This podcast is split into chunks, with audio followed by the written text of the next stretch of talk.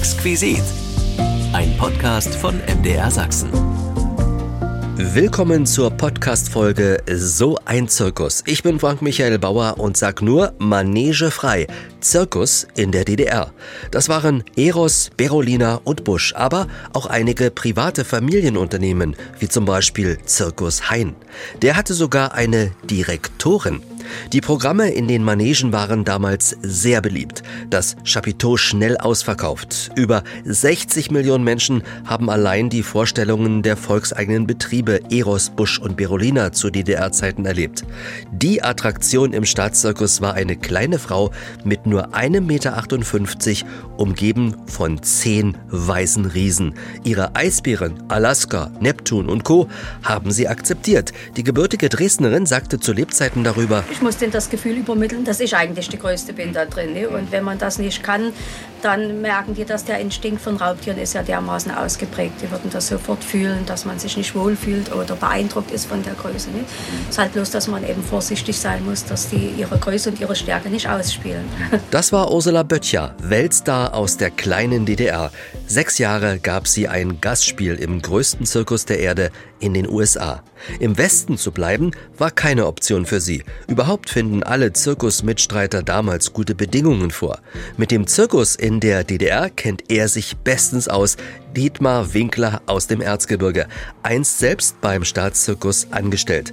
Er hat quasi die Betriebsgeschichte in seinem 600-seitigen Buch Im Spagat zwischen Nische und Weltgeltung, der Zirkus in der DDR, ausführlich aufgeschrieben. Ich habe ihn in seinem Haus in Berlin-Niederschönhausen besucht. So ein Zirkus heißt es heute bei uns. Dietmar Winkler hat ein Zirkusarchiv in Berlin aufgebaut, ist ein Kenner der Manegen in der DDR. Herr Winkler, wie sind Sie eigentlich so ein Kenner geworden? Das reicht eigentlich bis in die Kindheit zurück. Der Zirkus hat mich immer irgendwie fasziniert, ohne dass ich erklären kann, warum und weshalb. Ich bin im Erzgebirge groß geworden, in Ernfriedersdorf, eine kleine Stadt, in der jedes Jahr ein kleiner Zirkus kam. Es gab in der DDR ja noch diese Privatzirkusse. Und äh, sobald der Zirkus sich ankündigte, lag ich auf der Lauer Meistens kamen sie in den Schulferien, sodass ich die Möglichkeit hatte, schon von früh an zu gucken, wenn die Wagen durch die Stadt zogen. Und äh, wir sind natürlich dann mit meiner Mutter dann natürlich noch äh, hingegangen zum Zirkus. Und so hat sich das entwickelt, dass ich angefangen habe, alles aufzuheben, was äh, bei dem Zirkus zu kriegen war. Programmhefte, Postkarten wurden ja oft verkauft. Und äh, so habe ich angefangen zu sammeln, hatte allerdings nie die Idee, selbst zum Zirkus zu gehen. Das war damals eigentlich natürlich auch gar nicht im Bereich des Möglichen. Daran hat niemand gedacht. Man hätte ja seit 1956 gab es die staatliche Artistenschule dahin gehen können, aber nun lag mir der Sport auch nicht so sonderlich. Also das sieht äh, auch aus, auch der Gedanke war da gar nicht da, so dass ich dann erstmal völlig anderen Berufsweg gegangen bin, bei der Post gelernt, äh, studiert bei der Hochschule für Verkehrswesen in Dresden und bin dann, nachdem ich meine Frau kennengelernt hatte, nach Berlin gegangen. Und hier hat sich dann diese Beziehung zum Zirkus natürlich sehr intensiviert, weil ähm, meine Frau war äh, Lektorin im Henschel Verlag und war dort für das Fachgebiet Zirkus, Varieté und so weiter zuständig. Und so hat sie natürlich Kontakte hergestellt, auch durch ihre Arbeit zum Beispiel zum künstlerischen Direktor damals, Mario Turra, der ein, ein Buch über Kleinerie geschrieben hat. Das hat sie lektoriert. Und so kam dann irgendwann der Zirkus auf mich zu und hat gesagt, willst du nicht, da du dich ja doch ein bisschen auskennst, zu uns kommen, wir bauen ein Fachgebiet für Öffentlichkeitsarbeit auf. Das, wenn du willst, kannst du das machen. Und da habe ich dann gesagt, gut, Zirkus interessiert mich ich wechsle von der Post zum Zirkus. Und schwuppdiwupp waren Sie beim Zirkus angestellt. So schnell ging das, ja, ja. Wo haben Sie da gesessen? Wir hatten damals unser Büro in der Hessischen Straße, also an der Friedrichstraße. In Berlin? In Berlin, ja, ja. Das Winterquartier war ja in Hoppegarten. Dort gab es ja zwei große Grundstücke, 11,5 Hektar wo der Zirkus sein Winterquartier hatte. Und es war ja nicht nur Winterquartier, sondern dort gab es ja die Ställe, die Unterstellmöglichkeiten für die Wagen, Werkstätten. Dort gab es ja auch einen festen Mitarbeiterstamm, der auch im Sommer natürlich da gearbeitet hat. Es gab Wohnheime für den Winter, für die Mitarbeiter. Das war also doch ein, ein riesiges und damals auch in den 60er, 70er Jahren das modernste Winterquartier überhaupt, was es in Europa gab. Mhm. Äh, später haben natürlich andere Länder auch in, in den damaligen sozialistischen Ländern Winterquartiere gebaut, ja. in Polen, in Tschechien. Aber unseres war natürlich doch schon ein sehr gutes, ausgebautes Winterquartier. Mhm. In Hoppegarten, gehörte das zu Berlin oder war das schon Bezirk Frankfurt-Oder? Das war schon Bezirk Frankfurt-Oder. Durch diesen Sitz in Hoppegarten hatten wir natürlich auch gute Beziehungen zur Rennbahn, so dass also beispielsweise auch der Arzt der Rennbahn zum Teil unsere Tiere mitbetreuen konnte, also zumindest die Pferde und Equiden. Für die Raubtiere gab es einen anderen Tierarzt hier aus Berlin. Aber es war schon eine recht gute Lage, auch unmittelbar an der Rennbahn gelegen. Wann haben Sie angefangen beim Zirkus? Wann war das? Ich habe 81 angefangen und habe dann äh, praktisch auch über die Wende hinaus, nachdem auch das Unternehmen abgewickelt wurde, noch bis 2000 da gearbeitet. Aber Sie haben ja schon, wie Sie uns erzählt haben, vorher alles, was Sie kriegen konnten, gesammelt zum Thema Zirkus. Ja, ich habe alles gesammelt. Es gab ja dann Veröffentlichungen, Publikationen in der DDR schon zum Zirkus. Zwar nicht sehr viele, aber es gab hin und wieder ein Buch. Und natürlich durch die Verbindung zum Henschel Verlag hatte ich dann auch die Möglichkeit, in der Fachzeitschrift Unterhaltungskunst zu schreiben. Ich habe also Programmrezensionen geschrieben über die Privatzirkusse, die es ja noch gab, auch über die Programme des Staatszirkus. Und äh, dann äh, haben wir, meine Frau und ich, auch angefangen, Bücher zu veröffentlichen. Wir haben also angefangen mit Memoiren, indem wir als Herausgeber Memoiren zusammengetragen haben von Raubtierdompteuren, von Hochseilartisten, von Akrobaten. Und da haben sich auch weitere Kontakte ergeben. Wir sind zum Beispiel befreundet mit den Geschwistern Weisheit, mit der Hochseiltruppe, die ja auch in unserem Buch über die Hochseilartisten mit Erwähnung finden.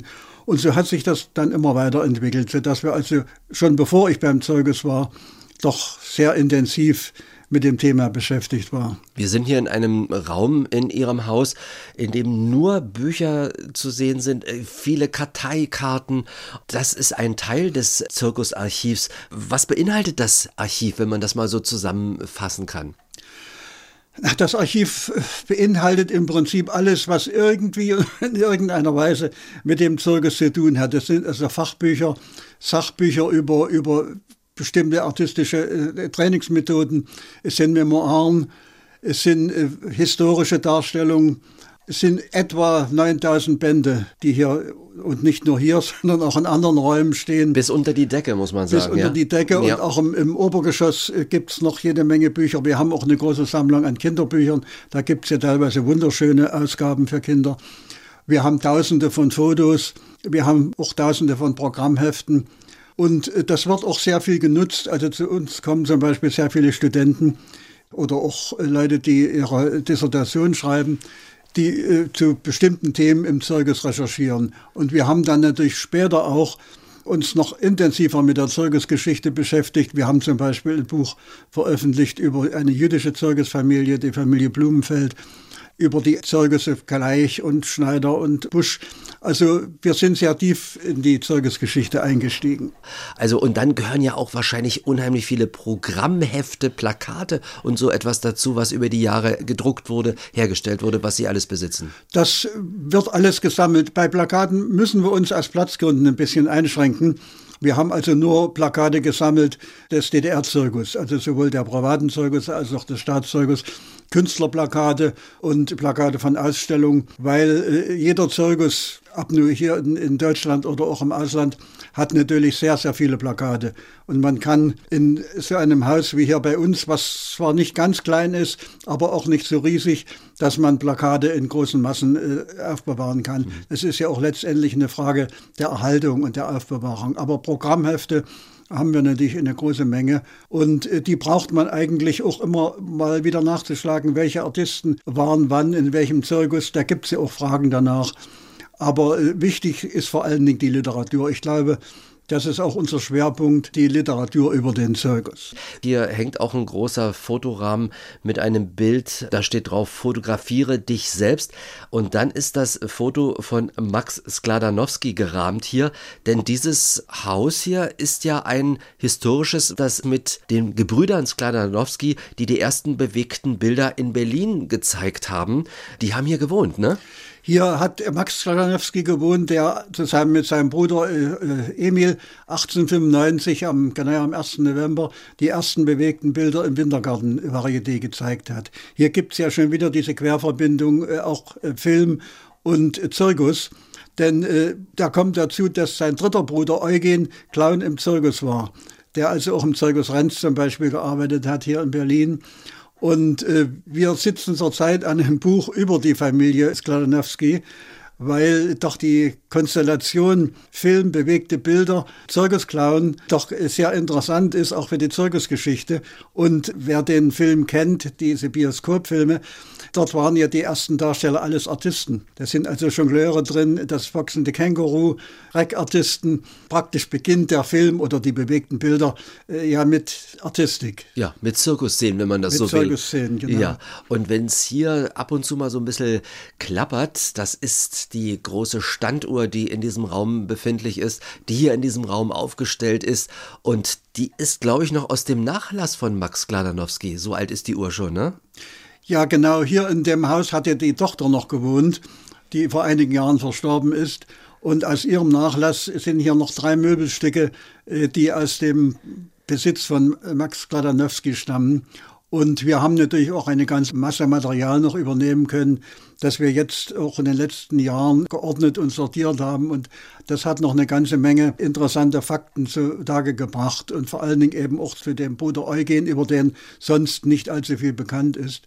Also ich merke schon, Langeweile kommt bei Ihnen nicht auf. Überhaupt nicht, denn selbst nachdem wir unsere eigentliche berufliche Tätigkeit beendet haben, meine Frau im Henschel Verlag und wobei sie hat noch eigentlich bis, bis jetzt, bis zur Gegenwart im Kinderzirkus gearbeitet äh, und im, im, in dem Verein Zirkus macht stark, der also mit Förderung von kulturell benachteiligten Kindern gearbeitet hat, sind wir doch immer regelmäßig auch zu Premieren in Berlin. Heute Abend zum Beispiel ist Premiere im Chamäleon Theater im Programm des neuen Zirkus.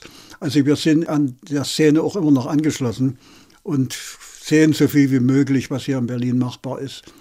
Fehlt eigentlich noch was in Ihrer Sammlung? Gibt es noch Stücke, wo Sie sagen würden, oh, das würde ich aber gerne noch haben wollen? Das gibt es auf jeden Fall. Also vor allen Dingen, was die, die Frühgeschichte, also die, die Phase nach äh, 1860, 70, Zirkus Renz und ähnliche, da gäbe es natürlich schon noch Lücken. Bei der Literatur, bei Büchern bin ich also jetzt schon fast so weit, dass ich sage, wenn ich in, in Antiquariaten recherchiere, es ist kaum noch irgendwas zu finden. Natürlich gibt es noch Kinderbücher, es gibt noch Romane, die sich mit dem Zirkusthema beschäftigen. Aber reine Sach- und Fachbücher mhm. sind eigentlich, zumindest was den deutschsprachigen Raum betrifft, vorhanden. Aber wir haben natürlich auch Bücher aus Japan und aus allen möglichen europäischen Ländern, aus, den, aus Amerika wobei man Japanisch natürlich mit dem Lesen Schwierigkeiten hat. Wohl dem, der diese Schriftzeichen deuten kann, ja. so, wir sind ähm, heute auf den Spuren des Zirkus in der DDR unterwegs. Insbesondere, wir unternehmen einen Streifzug, wenn man so will, durch die Manegen der DDR. Wir fangen mal an 1945. Der Zweite Weltkrieg ist zu Ende. Was war da noch im Osten auf dem späteren Gebiet der DDR überhaupt noch vorhanden? Wurde noch gespielt? Ja, es wurde eigentlich sofort wieder gespielt. Wir hatten natürlich äh, die Situation, es gab ja immer in Deutschland auch noch feste Zirkusbauten und die sich praktisch im, im Bereich der, der damaligen Ostzone befanden. In Dresden der Bau des Zirkus Sarasani und auch in Magdeburg das Zirkusgebäude, die waren natürlich beide zerstört durch die Bomben. In Dresden ja der Saraceni-Bau erst am 13. Februar 45. Aber die Zirkusse, also vor allen Dingen der Zirkus Eros, der ja Quartier bezogen hatte in der Nähe von Oranienbaum, also bei Dessau, äh, fing sofort wieder an zu spielen. Und es gab auch von, von anderen kleinen Zirkussen, die es noch gab, wobei man natürlich da sagen muss, die waren natürlich alle durch den Krieg sehr dezimiert.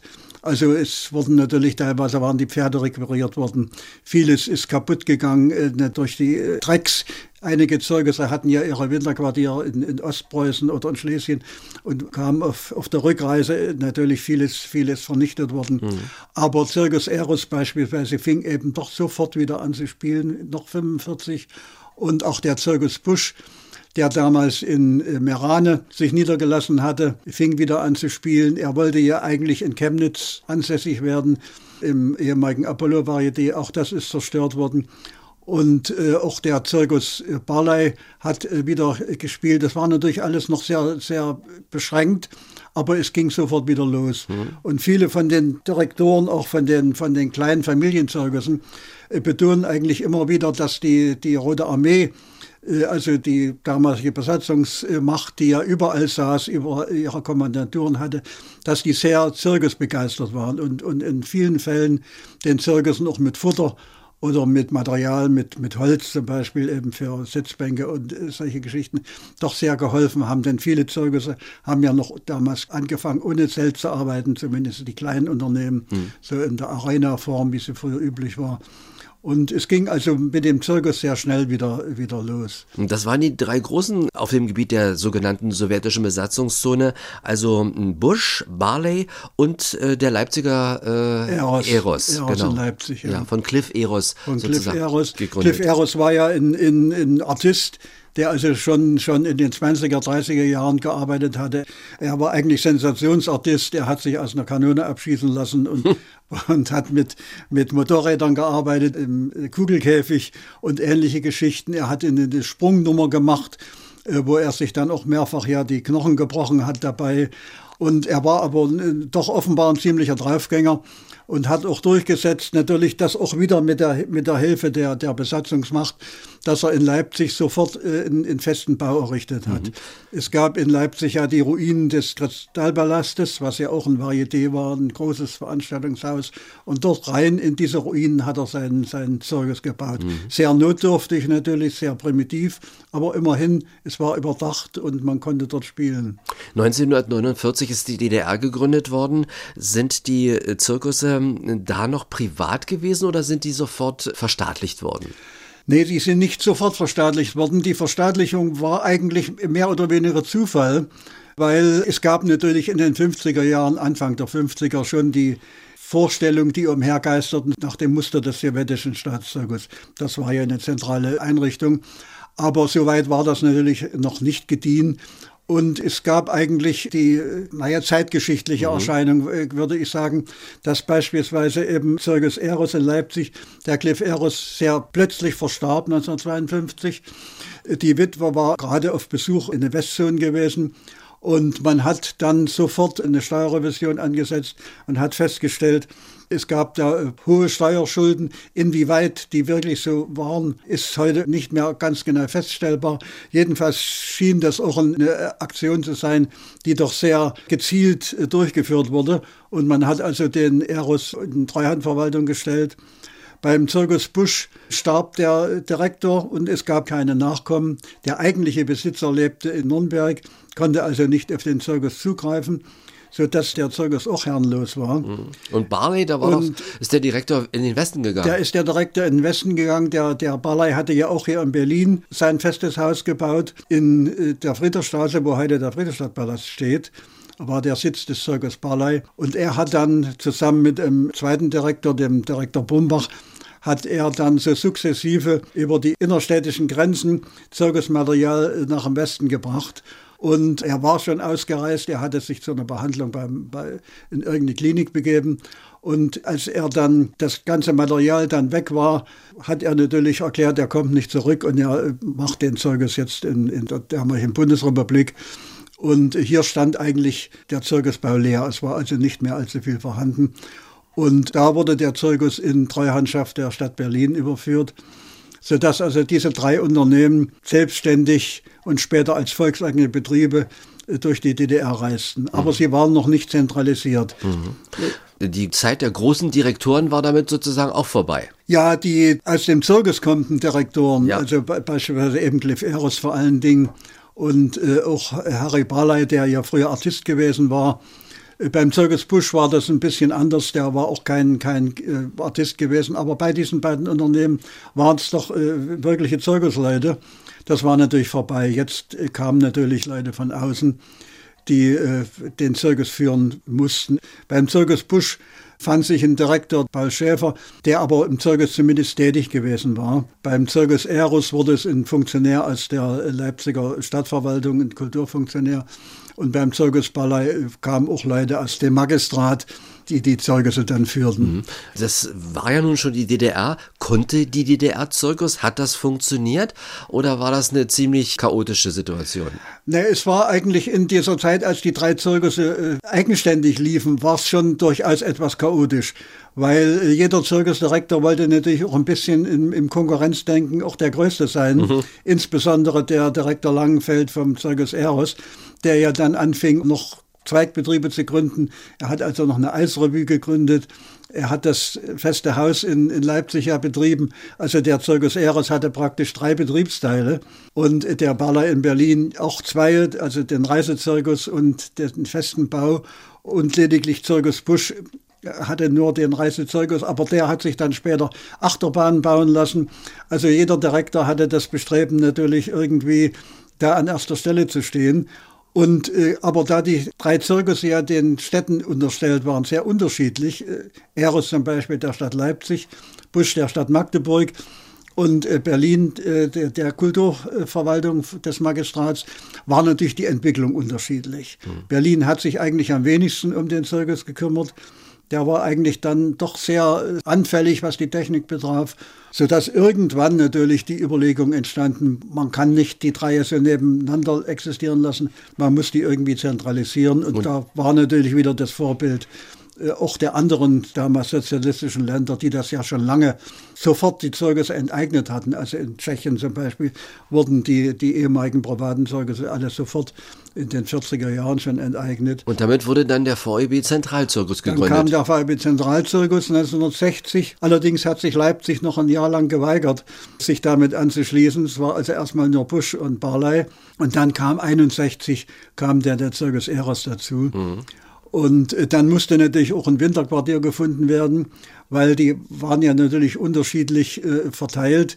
Eros logischerweise in Leipzig.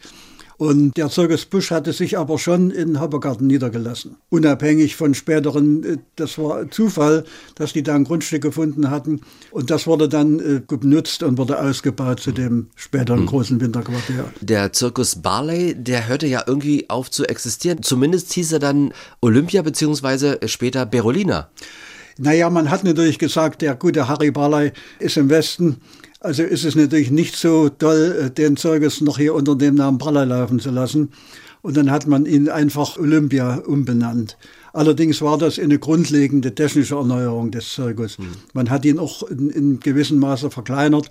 Man hatte so die Vorstellung, man schickt den Zirkus Olympia nur noch so in kleine und Mittelstädte damit die auch äh, Zirkusgastspiele vom staatlichen Unternehmen kriegen. Aber das hat nicht funktioniert. Der wurde auch äh, innerhalb weniger Jahre genauso groß wie die anderen. Und dann kam das hing aber wieder zusammen mit, mit Auslandsgastspielen, vor allen Dingen in, in der damaligen Tschechoslowakei, wo man gesagt hat, Olympia ist doch auch sehr nichtssagend. Man sucht einen Begriff Berolina, der doch mehr auf, auf die DDR deutet. Und dadurch kam eben diese Namensumbenennung zustande. Das waren dann die drei großen Zirkusunternehmen Eros, Berolina und natürlich Busch. Genau. Ja. Wie sind die Zirkusse damals an ihre Tiere und Artisten gekommen? Wie lief das damals ab in der DDR? Na, die Tiere wurden im Wesentlichen von einheimischen Tiergärten und Zoos gekauft. Also es gab zum Beispiel einen Freundschaftsvertrag auch mit dem Tierpark Berlin. Professor Sader war ja ein großer Zirkusfreund und hat uns natürlich immer wieder mit Tieren versorgt. Zum Beispiel diese letzte große Dressur von Hanno Koldam mit den indischen Löwen. Da hat er ja eigens für uns gezüchtet, damit wir eine neue Raubtiergruppe hatten. Ansonsten mussten die Zoos und auch die Tierparks natürlich auch ihre Nachzuchten unterbringen. Und da gab es einen regen Austausch mit uns. Es gab die verschiedensten Tierparks, wo Tiere gekauft wurden, abgesehen hier vom Tierpark, also Eberswalde zum Beispiel oder Halle oder Schwerin. Also es ist ganz, ganz unterschiedlich. Da gab es natürlich auch Angebote und Nachfragen oder wir haben bei den Zoos nachgefragt, habt ihr irgendwas, was wir brauchen können, Zebras oder irgendwelche. Ist auch direkt im Ausland was gekauft worden? Die Elefanten sind im Ausland gekauft worden, wobei die meisten Elefanten waren ja schon vorhanden. Aber das waren natürlich spezielle Importe. Hm. Und die Zoos und die Tiergärten, die waren dann auch jene, die natürlich, wenn die Tiere sozusagen ins Alter gekommen sind und nicht mehr für den Zirkus zur Verfügung standen haben, die dann ihr Rentendasein im Zoo und im Tiergarten verbringen konnten? Na, zum Teil. Zum Teil sind eben dann noch ältere Tiere bei uns geblieben. Zum Beispiel die Elefanten gab es ja auch keine Veranlassung. Elefanten werden ja doch relativ alt. Manche sind ja eben dann irgendwie auch im Zirkus gestorben bei den Elefanten. Also sind dann häufig auch im Zirkus geblieben quasi. Sind ja. im Zirkus geblieben oder eben dann tatsächlich versucht, äh, an, an Zoos und Tierparks wieder, wieder abzugeben. Da gab es auch bei uns eine spezielle Mitarbeiterin, die praktisch als Tierinspektorin für solche Fragen zuständig war. Mhm. Der Zirkusbetrieb äh, in der äh, ehemaligen DDR insbesondere. Die alte Standuhr hat sich zu Wort gemeldet. Die Artisten, wo, wo sind die Artisten hergekommen? Na, na, es gab ja seit 1956 die staatliche Fachschule für Artistik, die also eine künstlerische Fachschule war und dem Ministerium für Kultur unterstand. Nicht dem Zirkus. Da gab es manchmal die irrige Meinung, die gehört zum Zirkus. Die war eine völlig selbstständige Einrichtung. Das Kulturministerium. Das Kulturministerium, mhm. also der Abteilung künstlerische Hoch- und Fachschulen. Und äh, wir haben also praktisch unseren Bedarf angemeldet bei der Artistenschule, haben gesagt, wir bräuchten jetzt mal eine Schleuderbrettnummer oder eine Stangenwurfnummer oder sowas. Und nach Möglichkeit hat die Artistenschule das dann auch gemacht, weil äh, es wurde ja Wert darauf gelegt, dass große Truppen entstehen. Also nicht so sehr auf Solonummern, sondern auf große Truppen. Und die kamen dann zu uns. Es gab ja in der DDR dann diese Regelung, dass Fachschulabsolventen oder Hochschulabsolventen drei Jahre an einen Betrieb gebunden wurden. Und da es ja nur den einen Staatszirkus gab, kamen also logischerweise die Artisten zu uns und äh, haben dann bei uns gearbeitet konnten natürlich auch später nach den drei Jahren konnten sie ausscheiden, freiberuflich arbeiten. Das war dann völlig offen. Und wir haben natürlich auch äh, freiberufliche Artisten engagiert. In der DDR waren ja schätzungsweise mindestens 90 Prozent aller Artisten Freiberufler. Mhm. Die haben also ihren Berufsausweis gemacht an der Schule, ne? um die Möglichkeit zu haben, dann arbeiten zu können. Bei uns brauchten sie natürlich keinen Berufsausweis, weil sie waren ja fest angestellt. Aber im Freiberuflichen äh, wurde ja ein Berufsausweis gebraucht. Wie lange dauerte die Ausbildung? Die Ausbildung dauerte drei Jahre und sie erhielten dann natürlich eben einen richtigen Fachschulabschluss. Mhm. Musste jeder alles können oder wie muss man sich das vorstellen? Der Unterricht war gestaffelt. Ne? Es gab eine Grundausbildung und eine Spezialisierung. Natürlich wurde am Anfang Wert darauf gelegt, möglichst vielfältig auszubilden. Also es musste natürlich nicht jeder jonglieren können, aber die Akrobatikausbildung war natürlich so, dass alle erstmal grundlegende Begriffe der Akrobatik mhm. vermittelt bekamen. Und hat sich bei der Ausbildung herauskristallisiert, wer besonders eine äh, lustige Ader hat, wer Clown werden könnte? Ja, die Clownerie war natürlich das große Problem. Das kann man eigentlich nicht lernen. Gut, es gibt Clownschulen und man kann sich was draufdrücken, aber äh, da gehört natürlich eine große, große Begabung dazu. Das Talent, ne? Talent und vor allen Dingen auch ein gewisses Alter. Also mit 18 Jahren ist es schwer, Clownerie zu machen. Deshalb waren eigentlich unsere Clowns auch alles schon erfahrene ältere Artisten ob das Peppo war oder wir hatten ja auch kleinwüchsige Clowns, den Otto Lehmann zum Beispiel oder Jolie aus Dresden. Also das waren schon gestandene Artisten, die sich auf die Clownerie gelegt haben. Später haben wir natürlich in den 80er Jahren versucht, aus den Artisten auch Clowns auszubilden.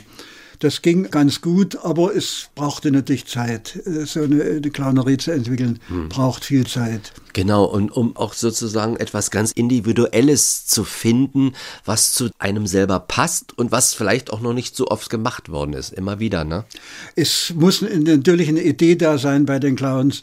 Und es gab eine einzige äh, Nummer von der Artistenschule, die dann als Clown gearbeitet haben und auch sehr erfolgreich. Aber das war die Ausnahme.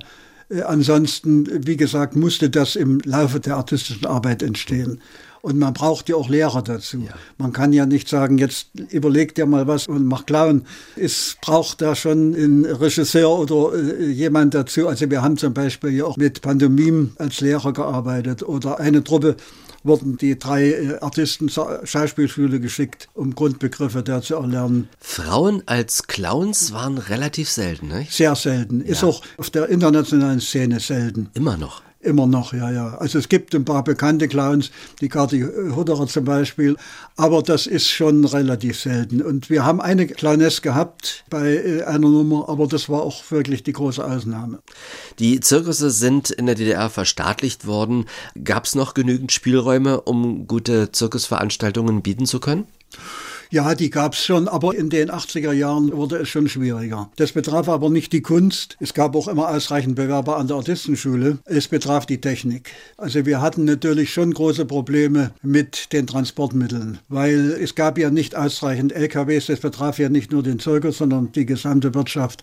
Wir haben ja dann immer mal wieder, wenn wir Bilanzen gemacht haben, festgestellt, dass äh, von den Subventionen die ja eigentlich relativ hoch waren, aber bei weitem nicht so hoch wie beispielsweise bei Theatern oder bei der Oper. Wir hatten zum Schluss eine Subventionssumme von 11 Millionen DDR-Mark. Das war im Grunde genommen in der Kultur ein relativ kleiner Betrag. Und da ging die Hälfte davon weg für die Unterhaltung der Technik. Es bedeutete also, man muss bestimmte Fahrzeuge dreimal wieder aufbauen, damit sie fahren. Das war das große Problem. War der Zirkus ein Verlustgeschäft oder wurden auch Gewinne gemacht? Das ist ein bisschen zwiespältig. In der Saison wurden Gewinne gemacht, die natürlich dann wieder äh, aufgebraucht wurden, weil eben im Winter die Mitarbeiter wurden ja über den Winter bezahlt. In den westlichen Zirkussen war es ja üblich, dass die Techniker dann im Winter, die Zeltarbeiter zum Beispiel, die kamen ja zum großen Teil aus Tschechien damals noch oder aus Polen und dann wieder entlassen wurden unsere Leute waren ja rundum äh, über das ganze Jahr beschäftigt. Dann gab es natürlich die üblichen DDR-Jahresendprämien und was weiß ich nicht alles, jede Menge Lohnzulagen. Dadurch stieg natürlich der Lohnfonds enorm, sodass also wirklich von diesen äh, Subventionen die Hälfte Lohnausgaben waren und die andere Hälfte Technik. Und wir haben ja mehrfach auch gegenüber dem Kulturministerium und vor allen Dingen dem Finanzministerium Anträge gestellt, die Eintrittspreise geringfügig zu erhöhen, dann wäre der ganze Laden rentabel gewesen. Aber das war nicht gewünscht. Es wurde gesagt, Zirkus ist eine Volkskultur, da bleiben wir bei den niedrigen Preisen und damit war das Ding eigentlich erledigt. Hm. Wie sind die Programme der Zirkusse zusammengestellt worden? Haben alle das Gleiche gemacht? Äh, beziehungsweise, wie muss man sich das vorstellen? Wie wurde ein Programm für eine gewisse Zeit, für eine Saison oder mehrere Saisons, wie wurde das entwickelt? Na, es gab ja im, im Haus der Generaldirektion eine künstlerische Abteilung der praktisch auch die gesamten Artisten nachgeordnet waren. Die gehörten ja nicht zu einem der drei Zirkusse, sondern zur Generaldirektion. Und da wurde dann zum Jahresende des Vorjahres zusammen mit den drei Direktoren überlegt, was machen wir für ein Programm. Manchmal gab es ja ein Programm, das ein bisschen thematisch, zum Beispiel eben 750 Jahre Berlin, äh, damals ein großes Programm oder ähnliche Geschichten. Und dann wurde gesucht, welche Artisten haben wir? Waren ja auch Truppen, die wieder im Aufbau waren, die nicht eingesetzt werden konnten. Und da wurde dann in Abstimmung mit den Direktoren festgelegt, welche Nummern sie zugeordnet bekommen. Und das war dann in der Regel für zwei Jahre weil die DDR war ja für den Zirkus in Nord und Süd geteilt und jeder von den Zirkussen hat ein Jahr Norden, ein Jahr Süden bespielt. Und wenn wirklich dann noch Lücken waren in dem Programm, dann wurde gesagt, gut, dann gucken wir jetzt mal im freischaffenden Bereich, wen könnten wir noch holen. Oder es gab Vereinbarungen mit anderen Direktionen in Polen, in Tschechien, in Ungarn, dass wir dann zu den Direktoren dort gesagt haben, also zu den Generaldirektionen, wir bräuchten von euch jetzt so eine Nummer oder so eine Nummer, Schleuderbrett oder eine Luftnummer oder sowas. Und dann wurde natürlich versucht, auch aus diesen Ländern Artisten zu engagieren. Waren auch die Artisten beziehungsweise die mit Tieren gearbeitet haben, dabei neue Nummern zu entwickeln in ihrer Freizeit oder wie auch immer? Wie hat das stattgefunden? Oder ist das im Winter gemacht worden, im Winterquartier? Das ging eigentlich nur im Winterquartier. Die Weiterentwicklung von Darbietung, natürlich mussten zum Beispiel die Adresse Regisseure, aber auch die Artisten Vormittag natürlich auch probieren, um ihre Nummer auf dem Laufenden zu halten. Aber große Weiterentwicklung ging eigentlich nur im Winter. Und da wurde schon bei den Dressuren wurde schon gearbeitet, also Nummern umstellen, neue Tricks einarbeiten, aber auch bei den Akrobaten, also bei den Artisten.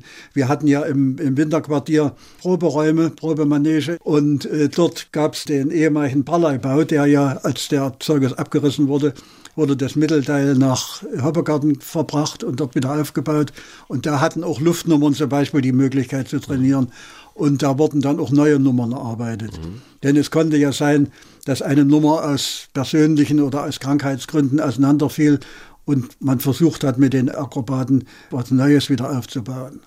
Da hat man sicherlich auch über Ländergrenzen hinweg geguckt, nicht nur ins äh, sozialistische Ausland, sondern auch ins kapitalistische. Was machen die anderen, kann ich mir vorstellen, oder? Ja, natürlich. Es gab ja auch immer wieder äh, Angebote von westlichen Direktoren, Artisten von uns zu engagieren.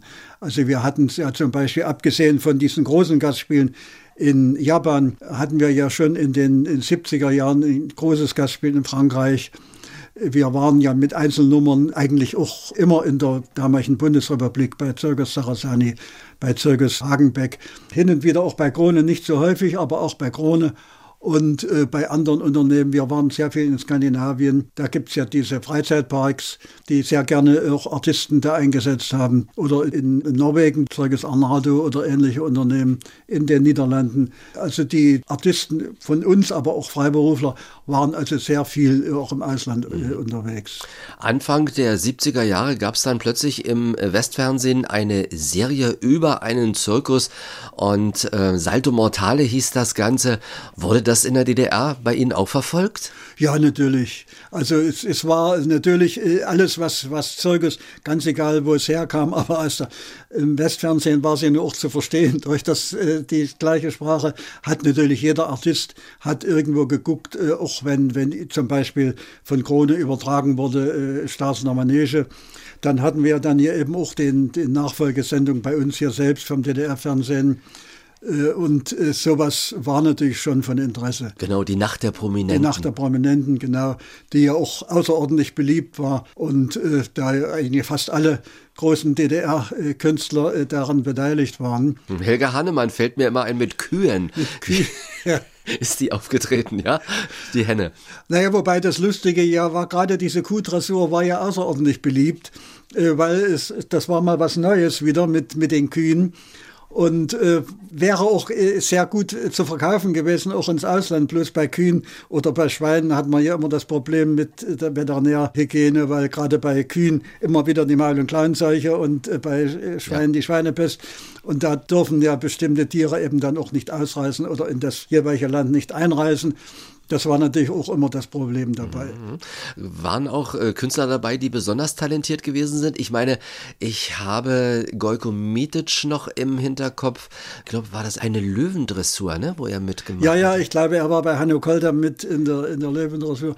Ja, manche haben das mit Begeisterung gemacht. Jürgen Walter war ja zum Beispiel sehr ambitioniert, auch was alles mit dem Thema Zirkus zu tun hatte, mochte er ja sehr. Er ist ja auch aufs Drahtseil gegangen und äh, das war eben auch ein gewisser Unterschied zu Staats- in der Manege, da hatte man ja oft, äh, dass die, die Künstler neben der Nummer standen und vielleicht mal eine Handreichung gemacht haben. Bei uns sind ja die, die Künstler oft wochenlang zum Zirkus gefahren und haben da trainiert. Die haben sich also wirklich oft riesige Mühe gegeben. Ja, das war auch eine, eine schöne Fernsehübertragung immer gewesen. Da haben, glaube ich, das Fernsehen und der Zirkus davon beide profitiert und für das Publikum war das natürlich im Fernsehen zu sehen sehr schön und wer dabei sein konnte, auch noch live dort gesessen hat, der hatte ja den Hauptgewinn sozusagen. Ja, das war also, äh, gab es riesige Nachfragen nach den Karten, die ja nie, nie befriedigt werden konnten. Andererseits konnte das ja auch nicht wochenlang stattfinden, denn es war ja in der Regel im Winter und es war schon schwierig genug, äh, dann äh, die Zelte so warm zu kriegen, dass man dort auch ein paar Tage lang arbeiten konnte. Mhm. Wieso wurde eigentlich aus dem VEB Zentralzirkus dann der Staatszirkus der DDR? Wieso fand diese Namensumbenennung statt? Ja, das war eigentlich eine pragmatische Geschichte, weil das passiert, bevor der Zirkus sein Gastspiel in Frankreich absolvierte. Also es war ja auch nur ein Ensemble, kein ganzer Zirkus, sondern im Zirkus Jean Richard, der bekannte Filmschauspieler Jean Richard, Kommissar McGrave-Rolle, hat ja Zeugnisse gehabt. Später haben ihn seine Geschäftsführer natürlich da ein bisschen, naja, er musste in Pleite gehen dann später, hat auch unser Gastspiel betroffen, leider damals. Aber man konnte natürlich in Frankreich nicht jetzt ankündigen, zurück VUB Zentralzirkus. Das geht ja im Französischen nicht. Übersetzungsproblem einfach, weil ja, sie sagen ja, praktisch, ja. Und da hat man dann kurz entschlossen gesagt, wir machen das jetzt Staatszirkus der DDR. Das ging aber nicht zentral Zirkus. Das musste dann zwar amtlich bestätigt werden, aber das ist erst im Nachhinein erfolgt. Dann hieß das Unternehmen schon Staatszirkus. erstmal nur für Frankreich, aber das ist dann sofort für hier übernommen worden und klang ja auch wesentlich mhm. besser als dieses holprige Zentralzirkus. Und dann gab es auch einen Ausflug nach Griechenland und sogar Übersee nach Japan. Ja, wir hatten also abgesehen von dem, dem ersten großen Gastspiel in Frankreich, dann dieses Gastspiel in Griechenland. Wie lange hat das gedauert? Das waren acht Wochen etwa in Griechenland. Mhm. Auch nur in Athen und, und äh, Saloniki. Auch ausverkauft? Äh, nee, das ist ganz gut gelaufen, aber es war nicht ausverkauft. Das war gerade wieder so eine große Streikwelle in Griechenland. Und das macht natürlich große Probleme. Und es war auch sehr schwer logistisch durchzuführen, weil da ist ja wirklich der komplette Zirkus gefahren. Und vorher hatte er in Tschechien gastiert. Er musste also praktisch von Tschechien direkt nach Griechenland reisen. Durch Jugoslawien, Zoll und was da alles für eine Rolle spielt, auch Veterinäruntersuchungen. Veterinärprobleme, die ja. Tiere brauchen, hatten ja also gerade Elefanten, Eisbären zum Beispiel und, und andere Tiere haben ja, das nennt sich CITES-Papiere, also Papiere der Tierschutzbehörde, die müssen vorgelegt werden, die müssen tierärztlich bestätigt sein. Das ist also ein Riesenaufwand und dazu kommen natürlich eben, wenn es über mehrere Ländergrenzen geht, auch die Zollabfertigung. Also das hat schon sehr viel Aufwand bedeutet. Hat es eigentlich in der DDR Proteste gegeben wegen des Einsatzes von Tieren, wenn man das mal auf die heutige Zeit, wo viele Tierschützer natürlich für das Tierwohl eintreten, wie, wie war das damals? Das war damals noch nicht so verbreitet. Also das hat sich in, erst in den späteren Jahren entwickelt. Es gab schon mal hin und wieder eine Anfrage, warum ist das so? Das waren aber Einzelsachen, dass mal jemand einen Brief geschrieben hat, das hat uns nicht gefallen aber es gab keine Tierschutzbewegung in, in diesem Sinne. Mhm. Und wie ist mit den Tieren umgegangen worden? Na, wenn ich das am Beispiel der Eisbären sage, dass also praktisch Frau Böttcher nur für die Bären gelebt hat. Sie hatte zwar ihren Partner, mit dem sie auch zusammen war, aber an erster Stelle standen die Eisbären. Sie hat ja immer ihren Wohnwagen neben dem, den Käfigen gehabt. Sie hat dauernd nach den Bären geguckt und die Bären wurden ja auch von ihr mit allem Möglichen betreut. Also sie hatte ja auch zwei Tierpfleger dazu. Es wurde gekocht für die Bären natürlich, was sie brauchten. Sie, sie kriegten Lebertran, was übrigens ein großes Problem war, Lebertran zu beschaffen, weil die gab es ja nur in Apothekerflaschen, den Lebertran, und der musste dann extra importiert werden. Aus Norwegen wahrscheinlich. Das, ja, ja, Fassweise natürlich, weil wurde ja mehr gebraucht. Und dann muss für viel Westgeld natürlich auch, ja. ja, und sie mussten jeden Tag abgespritzt werden mit Wasser. Frau Böttcher hat immer darauf bestanden, dass Weichholzsägespäne beschafft wurden, weil mit Weichholz färben die Bären nicht, es wird das Fell nicht gelb, mit normalen Sägespänen färbt das. Wirklich, sie hat die Tiere von, von früh bis abend betreut. Mhm. Und so ähnlich äh, natürlich auch die anderen äh, Tierlehrer. Und äh, sie waren natürlich auch Hanno Kolder mit seinen Löwen zum Beispiel. Er hat ja diesen, diesen Rasierlöwen, wo er so als, als äh, praktisch klaneske äh, Dressur, wo er den Löwen mit, mit Sahne beschmiert hat und ihn dann rasiert und er als Clown aufgetreten ist. Das bedeutet natürlich auch einen ganz engen Kontakt mit den Tieren. Mhm. Auch bei Brad Böttcher mit dem Zuckerkuss, das ist ja ein, ein, ganz, ganz enger Kontakt zu so einem Tier. Der Todeskuss sozusagen. ja, ja. Ja, Welches waren denn die Zirkusnationen in Europa? Eigentlich äh, Mitteleuropa, würde ich sagen. Also äh, entstanden ist er ja eigentlich in England. Der ist ja durch, durch Philipp Estley, ist er ja dann äh, nach äh, Europa gekommen, erst nach Frankreich Dort äh, gab es dann große Zirkusbauten in, in Paris, da steht ja heute noch der, der Zirkus Buglione. Und äh, von dort äh, hat er sich weiter verbreitet dann nach über Deutschland. Und äh, führend war auch immer Italien mit, mit Zirkus. Und dann hat er sich da weiterentwickelt nach Osteuropa. Mhm. Also Sie finden zum Beispiel heute in, in Petersburg, äh, ehemals ja in Leningrad, da diesen Zirkus, der ist von Italienern gebaut worden, der Zirkus, Zirkus Cinicelli in Moskau. Der alte Zirkus, der am Zvetny Boulevard, ist von, von Salomonsky, das war ein deutscher Zirkusdirektor, gebaut worden. Der hat auch einen zweiten Zirkus in Riga gebaut. Also es ist eine Entwicklung praktisch von England quer durch Europa nach, nach Osteuropa. Und Sie finden heute zum Beispiel auch sprachlich, zum Beispiel in, in Deutschland sagt man äh, oder überhaupt generell zum Zelt Chapiteau. In England ist es Tent, aber in, in übrigen sagt man Chapiteau. In Russland sagt man äh, zum Stallmeister Stallmeister. Also so verbreiten sich bestimmte Fachausdrücke im Zirkus äh, von, praktisch von Beginn an des Zirkus. Oder in der Hohen Schule sind zum Beispiel ausnahmslos ja französische Begriffe. Hat es mal ein Gastspiel eines Zirkus aus der DDR in der Bundesrepublik gegeben? Wir haben ein Ensemble-Gastspiel durchgeführt. Aber nicht, nicht ein ganzer nicht den kompletten Zirkus. Mhm. Naja, da gab es natürlich auch ein bisschen Bedenken, gerade bei Eros zum Beispiel oder auch bei Bush mit Besitzansprüchen, weil Nachkommen von, von Eros, also Jäger hießen die ja eigentlich, lebten ja auch noch und das war alles ein bisschen nicht so ganz klar. Aber Ensemble, also wir hatten dieses große Ensemble, was eine, eine, Agentur vermittelt hatte, wo wir praktisch von Bremerhaven bis runter nach Bayern in Stadthallen und Theatern und so gespielt haben. Mhm. Also jetzt kommen wir mal zu richtigen Stars. Welches war denn die spektakulärste und bekannteste Zirkusattraktion der DDR? Das waren auf jeden Fall die Eisbären. Die Eisbären von Frau Böttcher. Von Frau Böttcher, ja, ja. Weil sie war ja wirklich so gefragt, dass die Nachfrage ja gar nicht äh, befriedigt werden konnte. Ich meine, so eine Zirkussaison geht in der Regel ja von, von März bis äh, Oktober, November. Also war es für ein Jahr praktisch verplant. Dann kamen manchmal noch Wintergastspiele dazu. Aber äh, sie war eben auch sechs Jahre in Amerika, also bei Ringling Brothers in den Das ist der USA. größte Zirkus der Welt, ne? Damals ja, ja, äh, inzwischen ist er ja eingestellt worden. Aber wie man hört, wollen sie äh, dieses Jahr wieder anfangen. Und äh, dadurch war sie natürlich praktisch dem europäischen Markt auch entzogen, weil sie sechs Jahre dort äh, gewesen ist.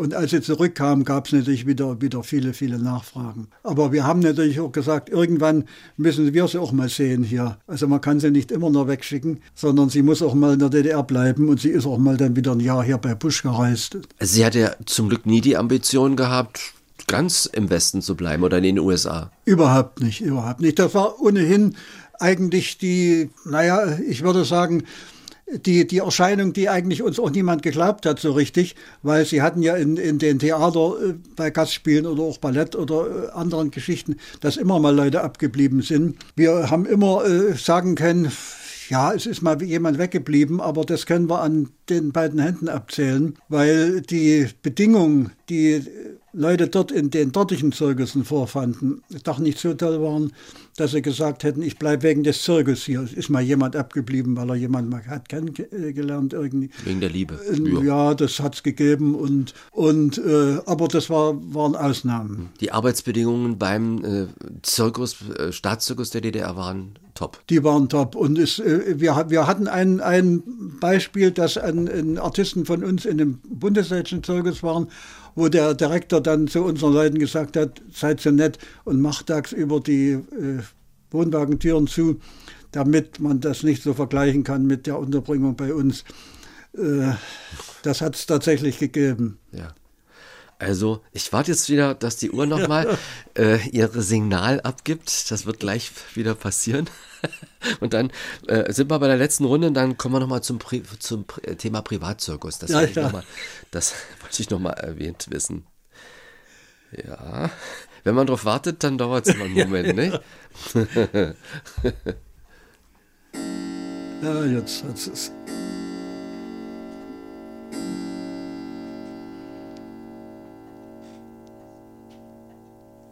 So, das schallt noch so schön nach. so. Die drei großen Zirkusunternehmen hießen Eros, Busch und Berolina. Es gab aber auch Privatzirkusse. Ich kann mich erinnern, zum Beispiel an den Zirkus Hain, der zu uns gekommen ist. Welchen Stellenwert hatten Privatzirkusse und wie viele gab es davon? Die Privatzirkusse waren ein bisschen ein, heikles Thema eigentlich, weil man äh, konnte natürlich äh, im Gegensatz zu anderen Ländern wie eben Tschechien zum Beispiel, man konnte und wollte diese kleinen Zirkusse natürlich nicht irgendwie verstaatlichen. Dann hätte man auch eine große Leitungsebene einziehen müssen und das war eigentlich nicht, nicht gewollt. Allerdings war andererseits natürlich immer die Frage, sind private Kultureinrichtungen es gab keine weiteren privaten Kultureinrichtungen in der DDR. Es, es war ja alles, die, die Theater waren entweder kommunal oder, oder staatlich, die Kinos waren praktisch volkseigene Betriebe. Und daneben existierten diese Privatzirkusse. Das war schon irgendwie ein bisschen ein Anachronismus, das Ganze. Aber es gab so in den am Anfang natürlich nach 45 gab es sehr viele. Das war aber eine Entwicklung, die gab es auch in der damaligen in den Westzonen. Das war so ein Nachholebedürfnis nach dem Krieg. Das hat sich dann reduziert auf ganz normalen Wege. Und dann gab es immer noch so fünf, sechs private Zirkusse. Die haben dann aus unterschiedlichsten Gründen eingestellt, äh, in großer Teil, teilweise nicht ganz freiwillig, zum Beispiel eben der Zirkus Alberti, was ja ein sehr schönes Unternehmen war. Da starb der Inhaber und das Kulturministerium hat eben dann den, den Nachkommen oder, oder den, den Verwandten, es ging ja auch mehr um Verwandte, keine Lizenz mehr erteilt. In der DDR waren die Privatzirkusse ja an Lizenzen gebunden. Sie mussten also jedes Jahr beim Kulturministerium beantragen, dass sie eine, eine Lizenz bekommen. Da gab es bestimmte Voraussetzungen. Sie mussten eine Kaution hinterlegen, die diente dazu, um eventuelle Gagenausfälle zu vermeiden. Sie mussten Versicherungen, sie mussten nachweisen, dass sie, dass sie Zeltmeister hatten, der also das Zelt, dass die Sicherheitsbedingungen eingehalten wurden. Mehr war nicht. Es gab also keine Staatskunde, Staatskunde, Bürgerkundeprüfung für die Direktoren, sondern sie mussten nur rein geschäftliche Unterlagen liefern und äh, dann kriegten sie ihre Lizenz. Ja, aber sie haben keine Unterstützung bekommen vom Staat, oder? Im Prinzip nicht, nein. Es gab mal bei Hein, äh, mal vom Kulturfonds, äh, mal irgendwas, aber, aber grundsätzlich gab es keine Unterstützung. Also die mussten wirklich äh, äh, wirtschaften so, dass sie das Unternehmen äh, finanzieren können. Sie mussten sich finanzieren, ja, ja. ja. Und wenn, wenn das nicht funktionierte und am Anfang gab es auch immer mal auch noch bis in die 60er Jahre Probleme mit der Steuer, äh, da hat man auch mal den einen oder anderen äh, erstmal zugemacht, aber dann kriegten sie ihre Lizenz wieder. Äh, das, das gab es schon. Also, aber im Grunde genommen, da die Nachfrage nach Zirkus ja wirklich groß war, hatten sie keine Probleme. Auch die Privatzirkusse waren fast immer ausverkauft. Mhm. Probst gab es noch. Wie viel gab es denn, wie viele Privatzirkusse? Es gab zum, äh, die, die wurden ja immer mehr reduziert im Grunde genommen durch verschiedene Umstände. Also zum Beispiel der Zirkus Sahani hatte einen, einen schweren Unfall, da wurde weil sie, weil, sie, weil sie das eigentlich nicht durften, aber Kinder äh, zugelassen, die beim Zeltaufbau äh, mithelfen. Dann fiel ein Mast um, ein Kind wurde, wurde dann tödlich getroffen. Dann hat man dem Unternehmen die Lizenz entzogen. So, so was äh, passierte dann eben. Es gab zum Schluss gab es dann noch den in, in Dresden oder bei Dresden an sich der Zirkus Milano, der dann von sich aus auch die Lizenz zurückgegeben hat. Und äh, es waren also doch, zum Schluss blieb eigentlich nur noch der Zirkus Hein übrig. Probst und Hein, ne? Na, und Probst wurde ja auch die Lizenz entzogen, weil da gab es ja ein, ein, ein Ermittlungsverfahren gegen ihn, auch wegen Zollgeschichten und Ähnlichen. Und äh, es war, blieb wirklich nur der Zirkus Hein übrig. Und die hatten eine Direktorin. Die hatten als eine, das wobei das ist nicht so selten im Zirkusbereich. Es gab auch in der, in der Zirkusgeschichte, äh, weil man immer ja sagt, die Rolle der Frau im Zirkus, werden wir auch oft gefragt. Es gab viele Zirkusse, wo die Frau äh, den Zirkus geführt hat. Aha. Also angefangen bei dem Zirkus Blumenfeld, der hieß dann eben Zirkus Blumenfeld Witwe. Und äh, der Zirkus Barum, wo Frau Kreiser Barum Direktorin war, Zirkus Krone, wo ja Christel Sembach äh, die Direktorin war. Also im Zirkus ist das Zirkus nicht, Busch, glaubst glaube ich, auch mal eine Frau, ne? Äh, hier dem Berliner Zirkus Busch. Man darf jetzt auch wieder bei dem Busch äh, nicht verwechseln mit ja. dem Berliner und unserem Busch. Das war die Paula Busch. Also es, im Zirkus ist das nicht unüblich, dass eine Frau. Aber in der DDR war sie die Einzige. Da war sie die Einzige, ja, ja. Und sie war eine, eine, äh, eine sehr originelle und, und äh, umwerfende Frau. Wir haben sie auch persönlich immer wieder besucht. Und äh, sie war eigentlich, äh, na, ich würde heute sagen, es war ein Unikum. Sie war also eine, eine auch, auch äh, großherzige und, und angenehme Person. Und dann wurden aber in den 80er Jahren, als gemerkt wurde, äh, das reicht nicht mit dem Zirkus. Hain allein wurden wieder neue Zirkusse zugelassen. Also Zirkus Probst erhielt seine Lizenz dann zurück es wurde dann der Zirkus Rolandus der Familie Krämer zugelassen. Es gab dann wieder einen Zirkus Olympia in, in Privaten, der, der Hans Kaufmann als Staatswirt. Das waren dann die letzten, die in, in den letzten DDR-Jahren dann gereist sind. Hm. Wie wurde eigentlich festgelegt, auch im Verbund mit den Privatzirkussen, die konnten ja auch nicht einfach auftreten. Ach, wir fahren jetzt mal nach Magdeburg, wir fahren jetzt mal nach Rostock oder wir treten mal in Merane oder in Krimitschau auf das wurde, die Tourneen wurden ja alle geplant für alle. Es gab ja in, in, in, äh, bei uns in der Generaldirektion jedes Jahr dann eine Tourneeplankonferenz. wo auch die privaten Zirkusdirektoren eingeladen waren. Und es gab auch bestimmte Vorgaben. Also es wurde festgelegt, äh, äh, die Privatzirkusse dürfen nur in Städte bis zu bestimmten 5.000, 10.000 Einwohnern gastieren. Und äh, das wurde aber dann in den letzten Jahren auch nicht mehr so tierisch ernst genommen, weil ja manchmal wenn die beide Zirkus im Ausland waren, ja nur noch einer hier reiste. Also konnte durchaus der Zirkus Probst oder Hein oder auch mal in eine Kreisstadt gehen. Das war mhm. also war dann schon möglich. Am Anfang war da, wurde das sehr stark reglementiert, aber dann äh, weichte das ein bisschen auf in, in den letzten Jahren. Hat es auch mal den Fall gegeben, dass der große Zirkus Busch oder der große Zirkus Eros auf eine Nummer, die in einem kleinen Privatzirkus gelaufen ist, neidisch gewesen ist? Die wollen wir jetzt haben? Nee, das nicht. Es gab eigentlich eine, eine, auch eine Zusammenarbeit mit den Privatzirkussen. Und wir haben auch Nummern, gerade aus dem Zirkus Hein oder auch von dem Zirkus Rolando, die, die Familie Krämer, auch beispielsweise im Winter oft mal ins Ausland vermittelt. Also wir hatten ja immer, immer Gastspiele, zum Beispiel auch in, ja, in, in der Mongolei. Die haben ja auch einen festen Zirkusbau gehabt damals in Ulaanbaatar, äh, wo solche Nummern hin engagiert worden sind. Also es, es gab auch da eine Zusammenarbeit. Und ähm, die Artistinnen, Artisten, die aufgetreten sind in den Privatzirkussen, die hatten wahrscheinlich ihre Ausbildung auch an der Artistenschule gemacht. Na, wenige, wenige, einige ja, aber, aber meistens war das Familie, das wurde praktisch von Vater auf den Sohn und von Großvater äh, immer weiter äh, weitergereicht quasi. Weitergereicht, ja? Die haben gelernt ja, bei ihren Eltern oder Großeltern, ja. denn die hatten ja auch alles eigene Tiere. Die haben natürlich aber auch Leute engagiert. Also zum Beispiel bei Raubtierdressur gab es einen freiberuflichen Raubtierdompteur in der DDR, den Rogado, der eben bei diesen Zirkussen arbeitete. Aber sonst hatten sie selber natürlich Pferde, sie hatten Kamele und. Die haben sie sich auch bei den Tierparks und ja, Zoos ja, besorgt? Ja, ja, Musste man offiziell natürlich kaufen und nachweisen, wo Kaufen, die, ja, natürlich. Sie haben auch auch natürlich eigene Nachzuchten gehabt. Auch gerade bei, bei Kamelen kann man ja sehr, sehr gut eigentlich auch nachzüchten. Und Pferde kauft man ja auch. Wir haben natürlich auch bei Pferdezüchtern gekauft, bei Gestüten und so. Das, das war nicht das Problem. Und, und sie waren teilweise eben auch durch, durch diese ja, teilweise sind das ja Familien, die schon jahrhundertelang praktisch Zirkus machen. Die also, wir sagen ja im Prinzip Komödianten, die also wirklich auf der Reise oder wie man sagt, auf der Deichsel äh, geboren sind, die das schon seit ewigen Jahren betreiben. Ich durfte zu DDR-Zeiten mal für einen Sender des DDR-Rundfunks, für den ich gearbeitet habe, eine Reportage über den Zirkus machen. Und da durfte ich die acht Tage lang begleiten. Ich habe sogar einen eigenen Wagen bekommen, in dem ich gewohnt habe.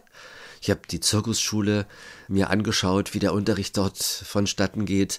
Ich war am Vormittag bei den Proben im Chapiteau in der Manege dabei. Ich durfte mal balancieren und dieses und jenes tun.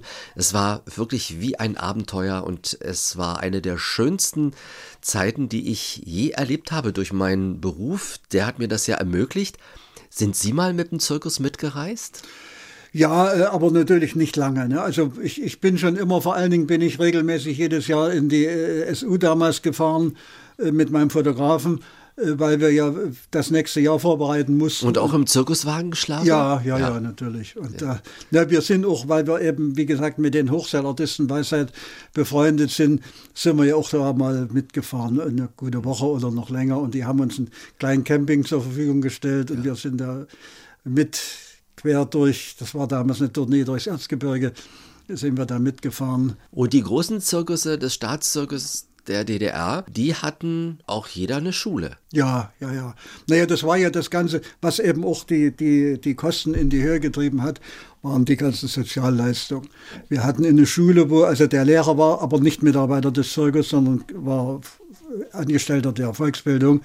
Aber der Wagen war natürlich von uns zu stellen und die Einrichtung und ganz ganze drum und dran. Es gab auch einen Kindergarten, es gab ja auch eine Kindergärtnerin im Zirkus. Es gab einen Sanitätswagen mit einer Krankenschwester und es gab natürlich eine Betriebsküche, wo Vollverpflegung, also drei Portionen am Tag. War ein Tierarzt auch immer mit dabei? Nein, nein. Äh, der, der musste notfalls nachreisen, wenn, wenn er gebraucht wurde. Beziehungsweise am Ort und Stelle konnte man auch Konnte man natürlich, also gerade bei, bei Pferden und so konnte man natürlich am Ort zugreifen. Aber bei, bei den Raubtieren zum Beispiel musste eben unser Dr. Kunze hier von Berlin, der inzwischen auch schon ein paar Jahre leider tot ist, äh, natürlich hinkommen. Oder notfalls auch ins Ausland nachfliegen. Der Zirkus wird ja heute anders gesehen. Das Tierwohl ist sehr in den Mittelpunkt. Ja, gerückt. es ist äh, teilweise natürlich überspitzt, diese Tierrechtsdiskussion. Denn wir, natürlich sind wir auch der Meinung, eigentlich schon immer, seitdem auch unser letzter Generaldirektor und ich, ich wir haben ja nur auch sehr eng mit ihm zusammengearbeitet, dass wir bestimmte Tierarten auch gar nicht erst angeschafft haben, eben Nashörner, Nilpferde. Äh, schon beim Zirkus Berliner die Giraffe war eine Fehlentscheidung für meine Begriffe. Und äh, es, gab auch Wünsche mal nach einem Zwergflusspferd und sowas. Das war natürlich grundsätzlich abgelehnt, sowas zu machen. Aber man kann heute natürlich äh, nicht argumentieren, dass die Tiere irgendwie besonders beengt werden oder so. Löwen schlafen ja sowieso 20 Stunden oder Raubkatzen überhaupt und bewegen sich nur, wenn sie fressen wollen. Deshalb im Zirkus kriegen sie ihr Futter Zirkus Krone baut für die Löwen riesen Gehege auf. Die wandern doch nicht dauernd da drinnen hin und her, sondern die legen sich in die Ecke und schlafen weiter. Äh, es gibt auch viele falsche Ansichten dazu. Glauben Sie, dass es den Zirkus noch weitergeben wird, dass der noch Bestand haben wird? Der Zirkus wird sicher Bestand haben, aber eben auch in neuen Formen. Zirkus hat sich ja, auch das ist so eine irrige Ansicht, es gibt ja auch jetzt diese Bewegung des neuen Zirkus. Viele dieser Vertreter sind ja der Meinung, mit dem klassischen Zirkus haben sie überhaupt nichts zu tun. Das ist natürlich auch äh, irrig, weil Zirkus hat sich immer weiterentwickelt. Auch sämtliche technischen Neuheiten, die es gab, haben sofort im Zirkus Einzug gefunden. Die ersten Zirkusse haben Dampflokomotiven, also Lokomobile angeschafft. Sie haben dann mit elektrischen Strom beleuchtet. Die Artistik hat immer neue Formen, also zum Beispiel Radakrobatik oder Trampolin oder so eine Geschichte, Reuenrad. Das kam ja alles irgendwann auch in den Zirkus und relativ schnell eigentlich. Deshalb entwickelt sich der Zirkus immer weiter. Mhm. Oder auch die Pantomimen. Es, es, war ja um die Jahrhundertwende und danach üblich, große Pantomimen zu spielen im Zirkus, richtige Theaterstücke. Ich habe Roncalli mal erlebt, das hat mir auch sehr gut gefallen. Ja, ja, ja. Er, er versucht natürlich ein bisschen auf Nostalgie auch zu machen und, und wobei er jetzt natürlich auch schon ein bisschen mehr auf den äh, normalen Zirkus zurückgegangen ist. Es ist ja auch alles letztendlich eine Kostenfrage. Und äh, er hat natürlich keine Tiere mehr und macht jetzt im, im Reisebetrieb mit diesen Hologrammen. Ist auch Geschmackssache und bisher macht auch er als einziger das nur. Äh, wie das sich entwickelt, weiß man auch nicht. Aber auf jeden Fall gibt es eben jetzt viel, viel neuen Zirkus, der aber in der Regel auch gar nicht mehr an der Manege stattfindet, sondern, sondern Bühnenprogramme äh, sind. Aber das Interesse ist noch da offensichtlich. Interesse ist noch da und, und äh, gerade wenn die kleineren Zirkusse, erstaunlich manchmal, die ja wirklich teilweise auch sehr bescheidene Programme haben, finden aber immer ihr Publikum. Und die Weihnachtszirkusse beispielsweise, das ist ja so eine Entwicklung der letzten Jahre, die sind zum Beispiel auch der Dresdner ja immer ausverkauft. Mhm. Ist natürlich jetzt das Problem, dass es ja kaum noch Artisten jetzt gibt, äh, um diese vielen Programme zu besetzen. Also, im Osten ist es noch nicht so stark, aber in, in süddeutschen Raum, also um Stuttgart rum und bis nach Bayern runter, hat ja jede mittelgroße Stadt inzwischen schon ein Weihnachtszeugnis. Das war unser Podcast mit Zirkusexperte Dietmar Winkler. Ich bin Frank Michael Bauer. Vielen Dank für Ihr Interesse. Welches Thema, welche Menschen würden Sie interessieren? Schreiben Sie einfach eine Mail an exquisit.mdr.de. Und schon bald erwartet Sie eine neue Ausgabe. Exquisit, ein Podcast von MDR Sachsen.